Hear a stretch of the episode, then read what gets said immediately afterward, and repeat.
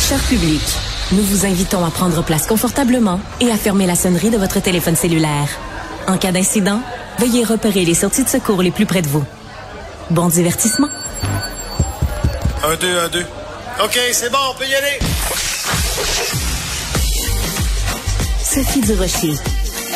Elle met en scène les arts, la culture et la société pour vous offrir la meilleure représentation radio.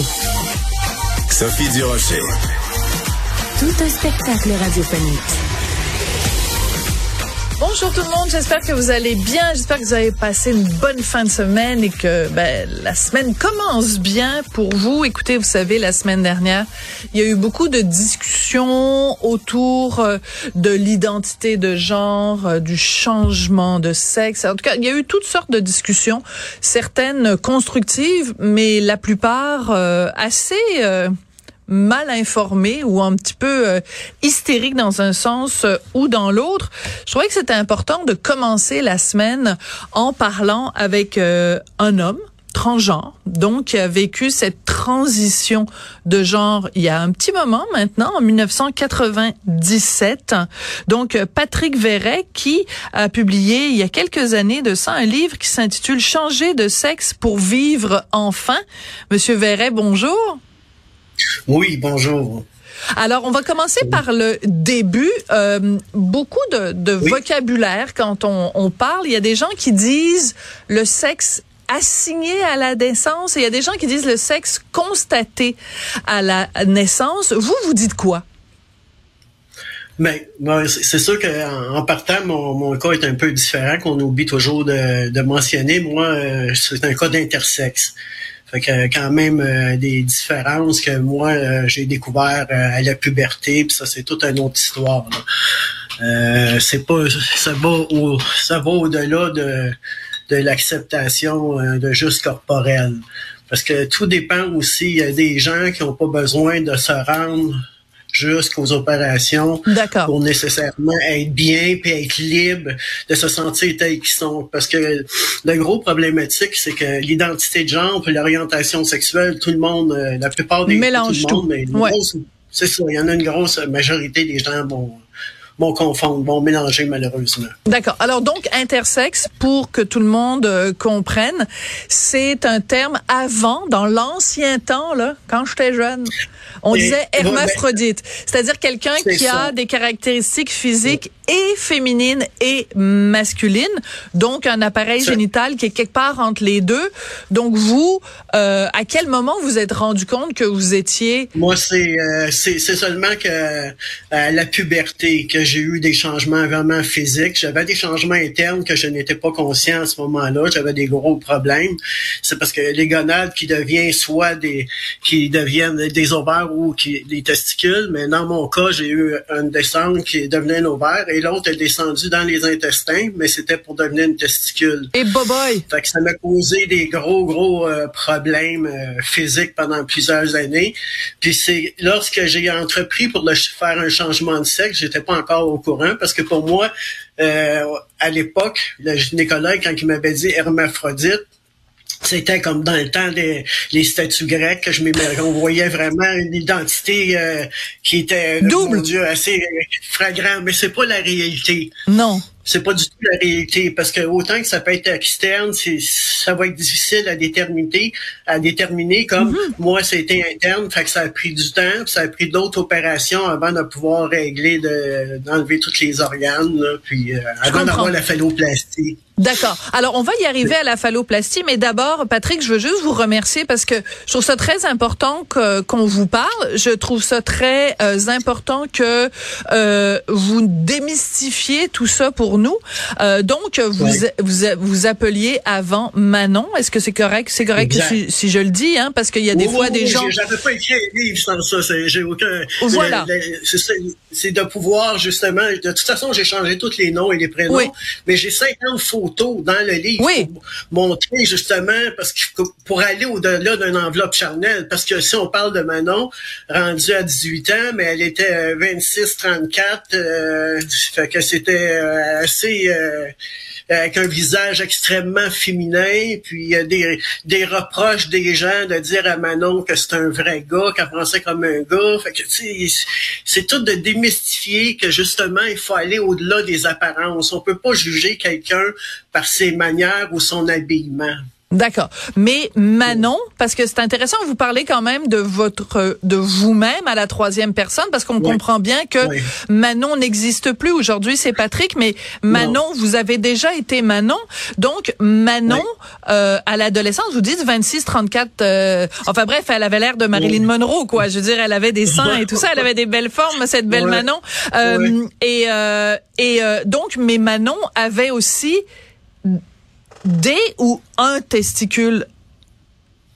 Ben, c'était euh, justement, comme je vous dis, c'est les, les, les gonades qui n'ont pas descendu à la bonne place. OK. Donc, qu'est-ce que ça fait faire, là, c'est que, rendu à la puberté, mais les lèvres ont vraiment allongé. Il y avait vraiment un vagin euh, et tout. Mais euh, par contre, euh, c'est devenu avec un micro-pénis. En vieillissant, là, c'est devenu vraiment là, OK, je comprends. comme un micro-pénis. Donc, Et peu des importe D'accord. Donc une vulve et un micro-pénis. Donc à un moment donné dans votre vie, il faut que vous choisissiez entre ces deux identités euh, sexuelles. Vous choisissez donc de devenir garçon et c'est là que vous faites ce qu'on appelle donc une phalloplastie. Donc euh, expliquez-moi comment ça fonctionne une phalloplastie. Ben, c'est, phalloplastie, c'est la construction du phallus, qui vont construire le pénis. C'est donc, ils vont aller chercher euh, dans le, le- le bras, euh, ça, je sais pas si on peut voir, là, non, en tout cas, Ouais. le bras ici, ils vont, ils vont chercher... Oui, on euh, voit de la chair qui a été ils vont enlevée. chercher euh, de la peau, mais ils vont chercher des nerfs, des, ils vont chercher des veines euh, D'accord. à l'intérieur du vagin, ils vont chercher euh, comme une muqueuse pour faire le rallongement aussi... de l'urètre. Euh, là, ils font vraiment la construction, ils construisent le pénis au complet. Puis après ça, pour recouvrir le pénis, après ça, ils vont fermer la, la cavité vaginale. Puis là, ils vont euh, pour installer les, les prothèses testiculaires, ça, ça va être beaucoup plus tard. Hein. Autant que euh, moi, à l'époque, euh, c'était tout de suite qu'on installait comme euh, l'urètre s'est installé, mais j'ai eu des problèmes. Maintenant, ils attendent plusieurs mois, ils attendent la guérison. Ben, c'est sûr que euh, ça s'est amélioré comme n'importe quelle autre opération. Euh, ils attendent vraiment qu'il y ait une guérison qui puisse euh, être euh, vraiment avoir toute la sensibilité pour les personnes puis pas avoir de problème. Aujourd'hui, j'ai plus de problème, mais euh, à l'époque, j'en avais eu. Vous en avez parce qu'il faut quand même rappeler hein, l'opération vous dans votre cas a eu lieu en 1997 ça fait quand même euh, bon un petit moment. Euh, quand vous Ouais. voyez les discussions sur la place publique où on parle justement de l'identité euh, chez les moins de 18 ans par exemple euh, qu'on parle des personnes transgenres qu'on parle des personnes intersexes Mhm. euh, est-ce que vous pensez qu'on en parle de la bonne façon Patrick? Mais honnêtement, c'est parce qu'aujourd'hui, c'est d'aller vraiment chercher des associations qui sont vraiment au courant que, que eux qui se battent justement pour pour qu'il y ait de la surinformation puis que les jeunes puissent entreprendre n'importe quoi là parce que c'est important euh, puis faut pas penser non plus parce que tu es jeune que nécessairement que la personne euh, bon, il y, a- il y a bien des gens qui vont dire ah, il est trop jeune il peut pas il peut pas savoir ou elle peut pas savoir ce qu'elle veut moi personnellement euh, j'ai j'ai commencé à faire des cris j'avais deux ans là. fait que à cinq ans c'était affirmé pourquoi que j'étais un garçon différent c'était comme clair il y en a qui c'est plus tard Ouais. mais il y a beaucoup de jeunes que malheureusement, mais vont être confondus encore au jugement. Comme moi, j'en reviens pas encore parce que je suis dans une époque qui avait beaucoup de jugements. Euh, C'était la loi du silence. Aujourd'hui, mais on a bien des informations, mais ça veut pas dire que c'est toujours les bonnes informations. Puis c'est important de dire aux jeunes de pas se fier à n'importe qui, d'aller voir des professionnels. Il y, a, il y des associations qui existent, que c'est important d'avoir l'appui parce que des fois, t'as pas la, même capacité de de- de- de- d'exprimer intérieurement à tes parents ou ta famille, tes proches, euh, la douleur de l'âme qui t'habite. Hmm. Des fois, c'est préférable pour voir parler à quelqu'un qui est à l'extérieur puis qui va pouvoir mieux aider à l'évolution de la personne. Puis de de de pas de pas avoir du jugement envers soi-même, ça c'est la première des choses. Je suis d'accord. Tout à fait. Il faut s'accepter puis s'aimer. Oui.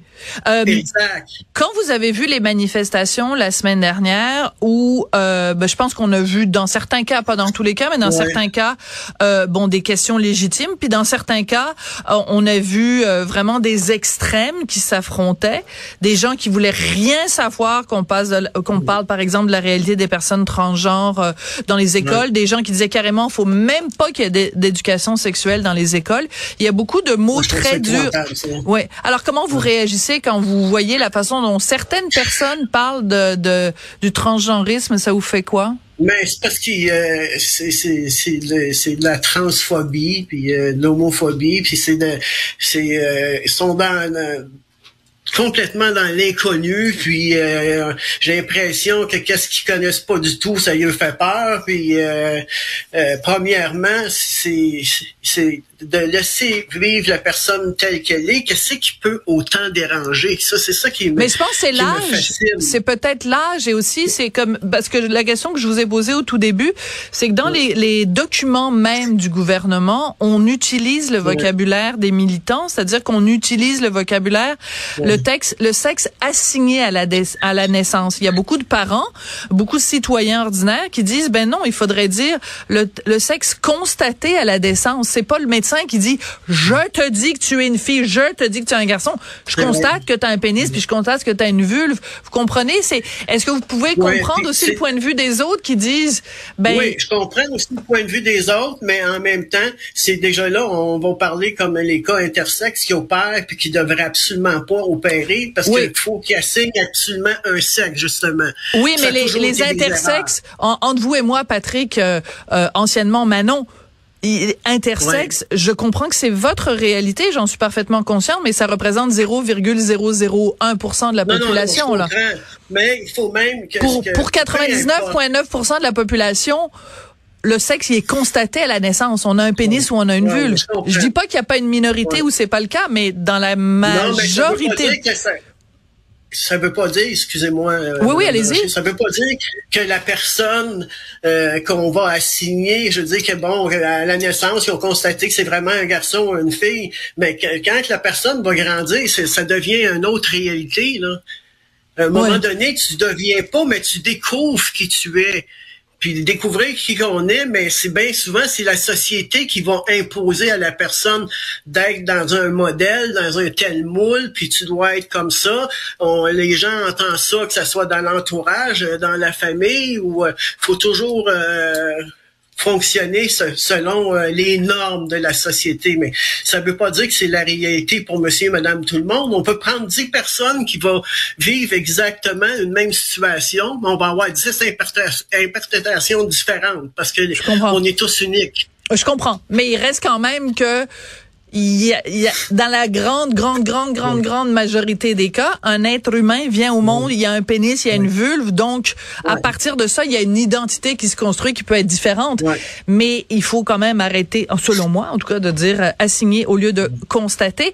Mais j'ai beaucoup aimé cette discussion-là, Patrick, puis j'aimerais ça qu'on se reparle à un moment donné.